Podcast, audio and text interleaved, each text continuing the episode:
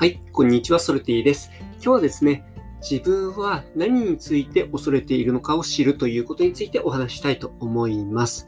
えー、物事をですね、進めていこうと思った時に何か妨げになっていることって皆さん絶対あると思うんですよね。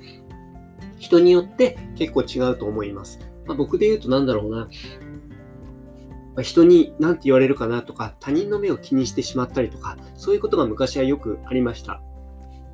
しかし、えー、まあ、この部分ですね、えー、もともとですね、自分が根本的に恐れているもの、そこが繋がっているっていうことが結構多いんですね。それが表面的に出てきたときに、えー、まあ、なんて言われるんだろうとかね、まあ、そういった表面的な原因のところにつながってくるんですけれども、真相はもっと違うところに恐れを抱いているっていうところに、えー、そこが、えー、元の発信源になっているというところがあるんです。なので、自分自身のですね、抱いている恐れ、それは何なのかっていうところですね、一度こう見てみるといいかなというふうに思っています。そして人がですね、え、抱いている恐れのパターンってね、そんなにたくさんないんですね。特に自分自身、えー、一人の個人で見たときにはですね、大体同じパターン、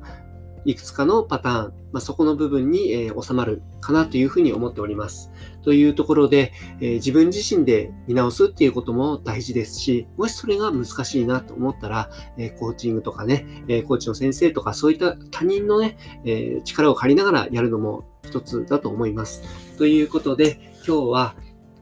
自分自身がね、何に恐れを抱いているのか一度見直してみるっていうこと重要ですよということについてお話しさせていただきました。えー、ソルティでした。